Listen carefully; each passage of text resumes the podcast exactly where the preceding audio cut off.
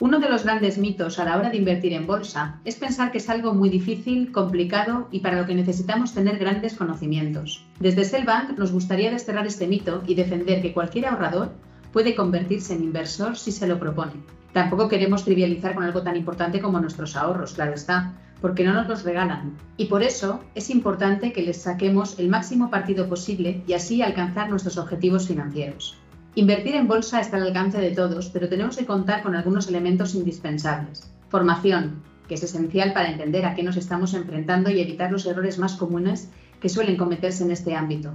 Información para tomar las decisiones más adecuadas.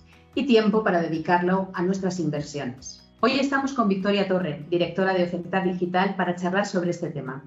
¿Qué te parece si empezamos a construir los mimbres? ¿Qué es lo primero que tendría que hacer alguien que quiere empezar a invertir en bolsa, Victoria? La respuesta es fácil y difícil a la vez. Fácil porque es muy obvia, pero difícil porque no siempre se hace. De hecho, muchos inversores no lo hacen. ¿Qué es lo más importante para tener una cierta garantía de éxito a la hora de invertir? Algunos dirán que ser muy listos, eh, que tener un patrimonio muy alto, eh, pero nosotros pensamos que no es así. La clave está en tener una estrategia, un plan, una hoja de ruta. Mucha gente tiene claro que para conseguir una meta deportivo tiene que, entrenar, tiene que practicar, o bien eh, que si se va de vacaciones y quiere sacar partido a esos pocos días que tiene, tiene que haber estado mirando antes de cuáles son los monumentos que tiene que ver, dónde está ubicado el hotel, cuál es la mejor manera de transporte. Pero, eh, curiosamente, cuando hablamos de inversiones, mucha gente no tiene esa estrategia, no ha pensado cuáles son los objetivos antes de empezar a invertir. Muchas personas compran acciones porque están de moda, porque consideran eh, que pueden ser interesantes o bien porque les resulta que es un negocio súper atractivo, pero no se han parado eh, a pensar. Eh, ¿esta inversión de verdad encaja con mi perfil? ¿Es coherente con el resto de las inversiones que tengo? ¿Me va a ayudar a conseguir mis objetivos financieros? Decía Joel eh, Greenblatt, que es un gestor de inversiones y un eh, académico estadounidense, que elegir acciones individuales sin una idea de lo que estás buscando es como atravesar una fábrica de dinamita con una cerilla encendida puedes sobrevivir, pero sigues siendo un idiota.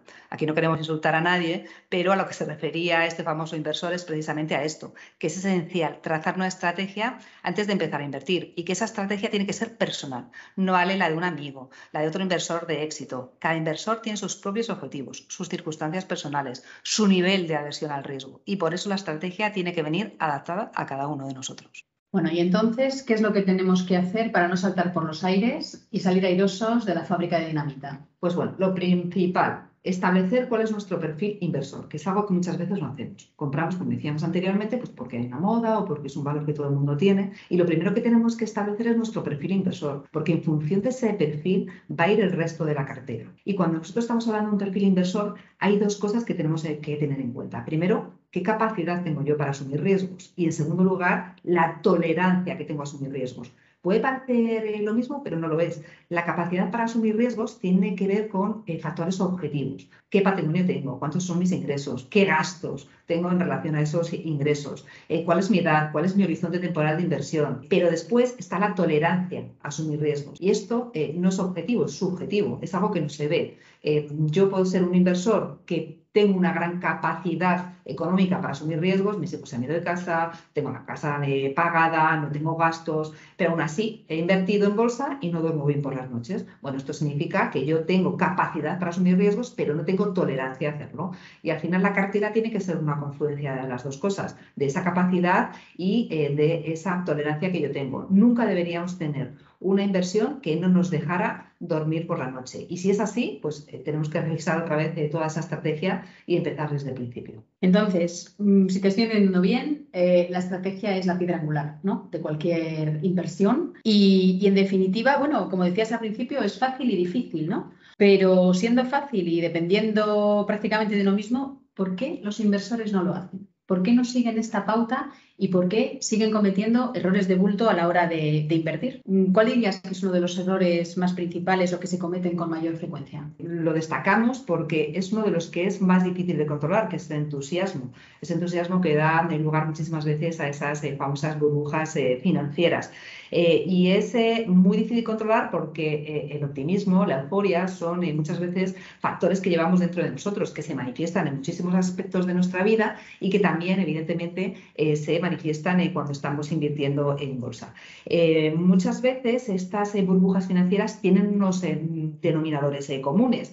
Y entonces, efectivamente, la pregunta es, oye, si tienen unos denominadores comunes, si siempre pasa lo mismo antes de estallar una burbuja, eh, ¿por qué eh, seguimos cometiendo esos errores? Eh, ¿Por qué es verdad que seguimos viendo cómo activos se revalorizan de forma muy significativa y al final dejan pillados a muchísimos inversores? Entonces, por ejemplo, podría ser cuando los precios de las compañías llevan mucho tiempo subiendo, sería uno de los de los puntos para detectar que hay una burbuja? Sí, efectivamente, porque hemos dicho que esas burbujas muchas veces lo que tienen son unos factores comunes y que por tanto, claro, sobre el papel siempre es muy fácil, ¿no? Eh, cuando los analizamos eh, a todo pasado, siempre decimos, pues todas las burbujas efectivamente eh, han venido precedidas de precios muy altos, de valoraciones muy elevadas y de otra serie de factores, como por ejemplo, pues el mercado lleva en tendencia alcista de muchísimo tiempo, la tendencia además es fuerte, es decir, hay mucha gente que está comprando, no hay unos pocos, sino que mucha gente está comprando, hay muchísima euforia en el aire, la gente que nunca había invertido en bolsa se anima porque oye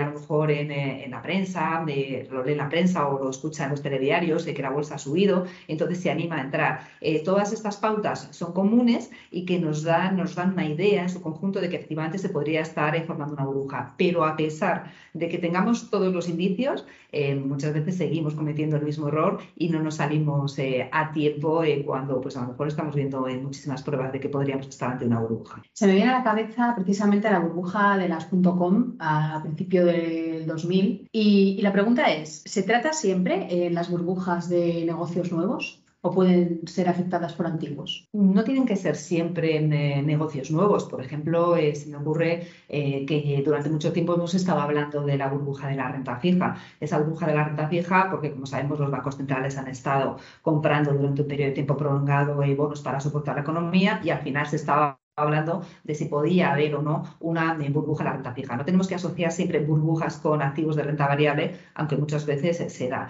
Pero sí que es verdad que muchas veces son negocios novedosos. ¿Y por qué se forman aquí muchas veces burbujas? Pues porque son negocios que son difíciles de valorar. Muchas veces hay eh, determinados sectores eh, que llevamos muchísimo tiempo siguiéndolos y sabemos eh, pues cuál puede ser la valoración normal de una entidad bancaria, cuál puede ser la valoración normal de una compañía del sector salud. Tenemos experiencia previa. Cuando es un negocio que no sabemos cómo va a evolucionar, ahí está lo complicado, saber cuál tiene que ser ese precio de objetivo. Pues cuando nacieron las redes sociales, eh, pensemos en Facebook, ¿quién podía pensar en lo que se iba a transformar en Facebook? Bueno, pues en aquel momento eh, se dieron unas valoraciones eh, y después, si no se van cumpliendo esos planes de crecimiento, nos encontramos ante una burbuja. Otras veces sí que efectivamente es un negocio novedoso que cumple todas estas expectativas y el que lo haya detectado a tiempo, pues se lleva unas ganancias importantes, eh, pero en otras ocasiones pues no, no es así y eh, nos vemos en medio de esa burbuja. También suele decirse que las burbujas las creamos los propios inversores o a lo mejor los inversores menos expertos, que se dejan llevar por los consejos de, un amigo o, por las modas, como decías al principio de los valores. ¿Esto es así también? Eh, no siempre nos tenemos que fiar de los consejos de, los amigos. Hay veces que nosotros, como no sabemos de bolsa, cuando escuchamos que alguien está hablando con mucho aplomo de, de una inversión y de una determinada acción,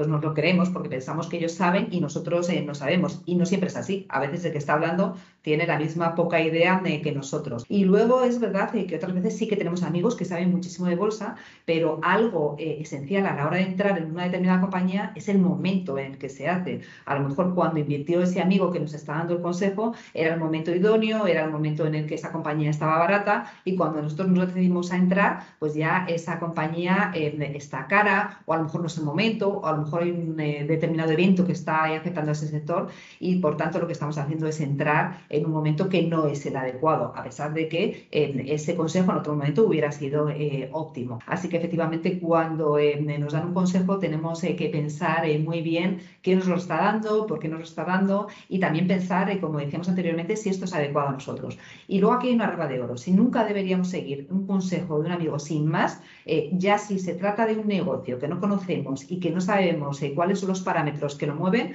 en ese caso no deberíamos hacerlo en ninguno de los casos. Cuando hablamos de burbujas, bolsa, las palabras que, van siempre asociadas es riesgo, mm, eh, peligro, ¿no?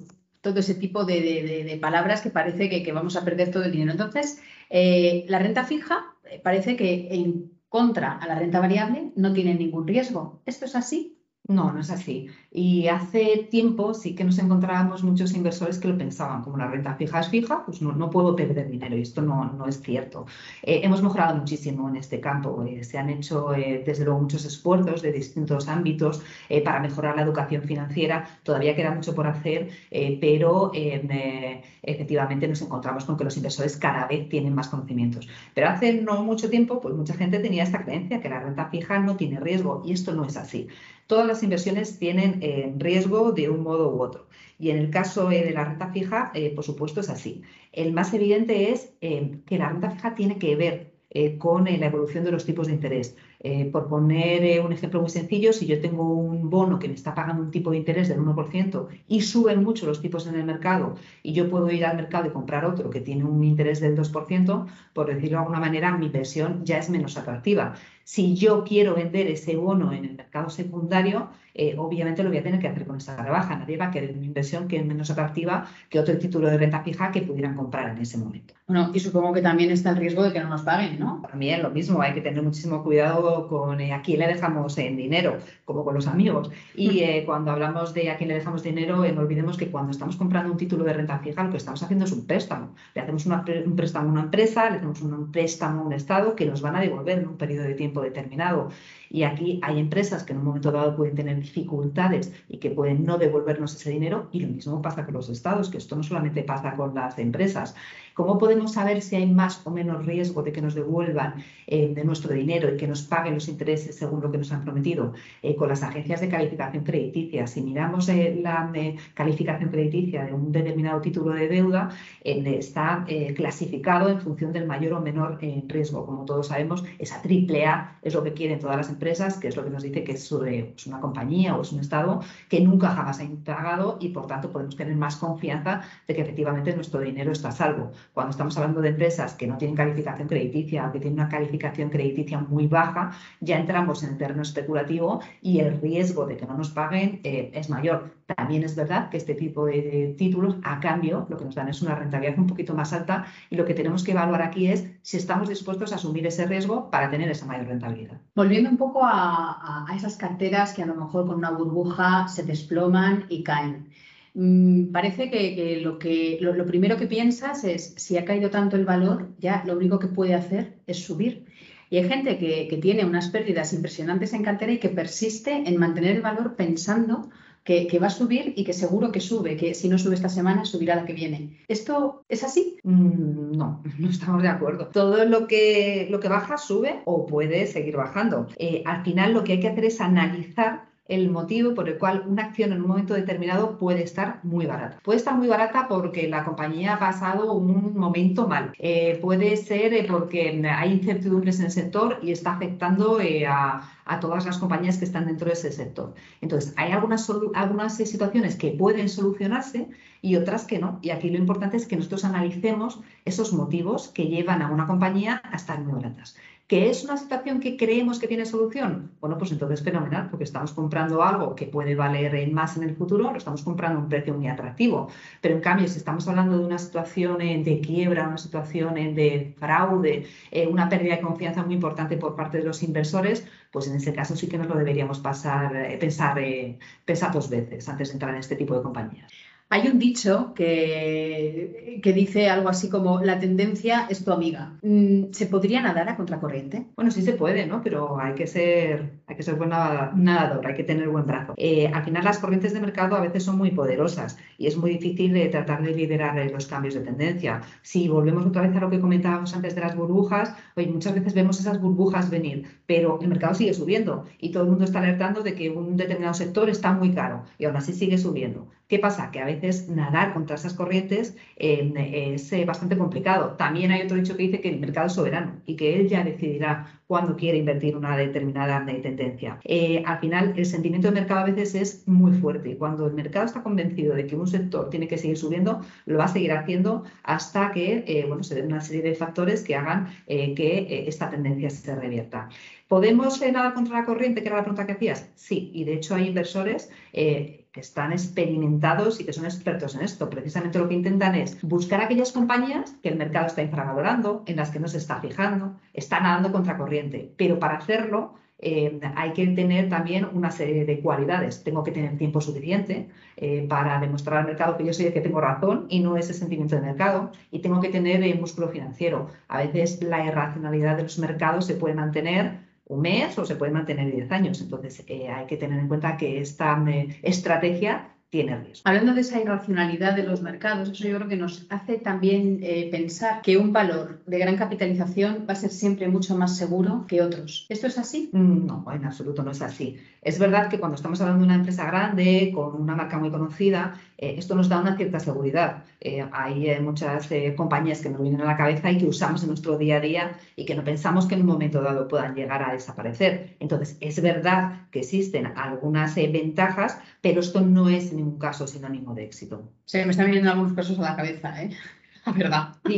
Y, a muchos inversores eh, yo creo que también. Uno de los más sonados del mercado fue el famoso caso de Enron, que además eh, era una compañía del sector eléctrico, que normalmente decimos compañías del sector eléctrico que tienen visibilidad en los resultados, esto es muy tranquilo, es uno de los sectores más defensivos. Bueno, pues Enron era una de las compañías más grandes del mercado, tenía más de 20.000 empleados, tenía presencia en 40 países y al final quebró. Pero es que no solamente esa, eh, más cerquita tenemos a Lehman Brothers o tenemos a General Motors en nuestro mercado eh, todavía nos duele un poco ¿no? recordar eh, esa venta de Banco Popular a un euro, o también otras empresas a lo mejor un poco menos conocidas como Martín Fadesa, Pescanova eh, o la Seda de Barcelona, que también fueron empresas que en su momento fueron muy importantes y que terminaron quebrando. Otra, otra cosa que he escuchado más de una vez es lo de no invertir el dinero de la hipoteca. Yo creo que ya em, tenemos un poquito más de cultura financiera en este país y esto ya no sucede. A lo mejor hace unos años sí, pero yo quiero pensar que esto ya no, no, está, no está pasando. Hmm. ¿Cómo lo ves tú? Pues efectivamente, como decíamos antes, eh, se ha avanzado muchísimo en cultura financiera. Tenemos que entender que cuando hablamos de no invertir el, el dinero de la hipoteca, no estamos hablando en sí de la hipoteca. Yo creo que pocas eh, personas eh, tienen tan poco sentido común de eh, invertir lo que sabe que a primeros de mes le va a cobrar en su banco para pagar la hipoteca. Lo que estamos hablando sobre todo es de no invertir ese dinero que podemos necesitar en el corto plazo. Lo que siempre se dice es, tenemos que invertir aquello que en cierto modo nos sobra y que no va a comprometer nuestra capacidad financiera aquello que no vamos a necesitar en el corto plazo. No podemos invertir, por ejemplo, todo el dinero que tenemos en una cuenta, pues porque te podemos tener un imprevisto, tenemos que arreglar el coche o nuestro hijo eh, termina el colegio y tiene que ir a la universidad. Es decir, ese dinero eh, del cual no vamos a necesitar en el corto plazo. Aquí es muy importante el concepto de horizonte temporal. Aunque tampoco es una garantía de éxito, cuanto más largo sea mi horizonte temporal, menos probabilidades tengo de sufrir pérdidas en el mercado. Y entonces, ¿En qué horizonte temporal o, qué pensarías tú que es el largo plazo? Pues no hay una regla de oro. No podríamos decir, si invierto cinco años en bolsa, nunca jamás voy a perder dinero. Porque aquí tendríamos que volver a retomar el caso de, Enron. El que invirtió en Enron ni cinco años ni diez. Eh, aquello quebró y no lo recuperó nunca. Pero es verdad que, que podemos dar una, alguna referencia. Cinco años, y no lo tenemos que tomar a pie de la letra, pueden ser cuatro, pueden ser seis o pueden ser siete. Al final en la bolsa se mueven ciclos y los ciclos son variables un ciclo eh, a veces dura cinco años y a veces dura más tiempo. Ha habido ciclos larguísimos eh, bajistas y también ciclos alcistas eh, que han sido muy prolongados. Pero cuando hablamos de largo plazo es tener el tiempo suficiente como para que si un ciclo se prolonga, yo no estoy preocupado porque puedo estar más tiempo invertido y decidir yo ser dueño de cuándo al final pues vendo esas acciones en el mercado. En tu opinión, ¿diversifican adecuadamente los inversores? Pues no siempre, no siempre se hace una adecuada diversificación. Y además de todo esto es uno de los errores que dan más rabia, porque hay otros, como decíamos anteriormente, que no se pueden controlar. Es decir, los eh, seres humanos muchas veces somos optimistas y en eh, luchar contra ese optimismo es complicado o nos autoengañamos con otra serie de, factores. Pero esto es muy sencillo, diversificar es sencillo. Si yo ya he hecho los deberes, he determinado que tengo un determinado perfil, eh, ¿por qué después no hacemos esa diversificación adecuada? Muchas veces es que no, no, no, lo hacemos, no llegamos. Pensamos que diversificar no tiene importancia y esto además es que otras connotaciones. Si yo no diversifico es porque muchas veces eh, no tengo el ego donde lo tendría que tener, porque pienso que no me voy a equivocar. Invirtiendo solamente, supongamos el caso extremo, en una compañía, es que estoy pensando que de ninguna de las maneras yo me voy a equivocar. Cuanto más diversifique mi inversión, voy a tener un reparto de la cartera muchísimo más eficiente y voy a estar menos sometido a la fluctuación que pueda tener una determinada compañía o un determinado sector y por tanto eh, eh, es importante esa diversificación. Hay que pensar que invertir siempre tiene riesgo y eh, a veces más, a veces menos, pero con esa adecuada diversificación puedo reducir el riesgo.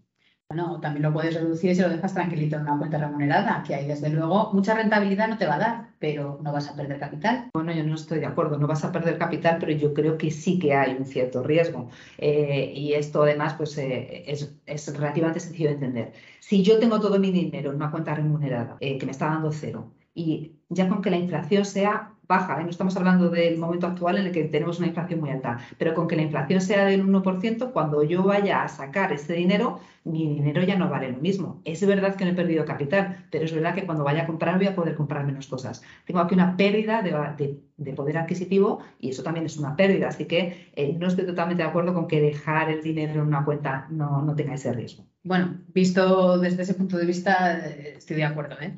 Entonces, ¿qué, tenemos que tener en cuenta para hacer una correcta diversificación, Victoria? Si hablamos de invertir en bolsa, lo primero que tenemos que tener en cuenta es, que hay dos riesgos. Tengo un riesgo que no voy a poder nunca diversificar, que es el riesgo de mercado riesgo de que haya una recesión, de que haya una eh, crisis económica importante, de que haya una guerra eh, como la que ahora mismo estamos eh, sufriendo. Este riesgo yo no lo puedo diversificar, pero hay otro riesgo que sí que puedo diversificar, que es el riesgo de equivocarme a la hora de elegir acciones individuales. Entonces, al final, para diversificar este riesgo, lo que tengo que hacer es esa diversificación, eligiendo acciones eh, y haciendo una combinación adecuada de ellas, y no solamente eso, sino también pues, incluyendo otro tipo de activos, renta fija, renta variable, activos alternativos. Eh, este riesgo sí que lo puedo minorar de esta manera.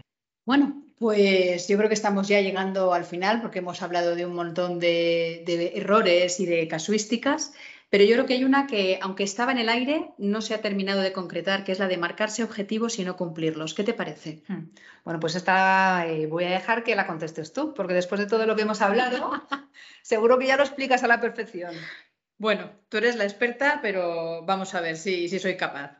Bueno, yo creo que efectivamente es un error, por todo lo que hemos estado viendo. Eh, si no queremos cometer la imprudencia de intentar atravesar la fábrica de dinamita que hablábamos antes al principio con la cerilla encendida, yo creo que siempre hay que tener un plan, siempre hay que marcarse una estrategia y si hemos hecho bien los deberes y nos hemos marcado esos objetivos con carácter previo, pues desde luego está claro que, hay que seguir ese camino que nos hemos marcado. No valdría seguir esta estrategia solo cuando las cosas van bien, sino que hay que seguirla siempre, ¿no? Teniendo en cuenta cuáles serían los objetivos de ganancia, el límite de pérdidas adecuado al, nivel de riesgo, ¿no? Que decías al principio de cada cliente. Y al final es un tema absolutamente personal y para actuar de forma segura es necesario aprender a ganar, aprender a perder y marcarse las estrategias y cómo actuar en ambos casos para no improvisar. Tu respuesta ha sido perfecta y que estás preparada para que la siguiente vez sea yo la que pregunte y tú la que contestes. Y si los inversores eh, que nos escuchan también han pensado en una respuesta similar a la que has dado tú, pues nos damos por más que satisfechos, porque eso significará que hemos puesto un granito de arena a la hora de dar pautas a nuestros clientes para que inviertan de forma eficiente y consigan sus metas financieras. Muchísimas gracias, Victoria, por acompañarnos y no dejéis de suscribiros si no lo habéis hecho ya nuestro canal de podcast. Gracias a todos.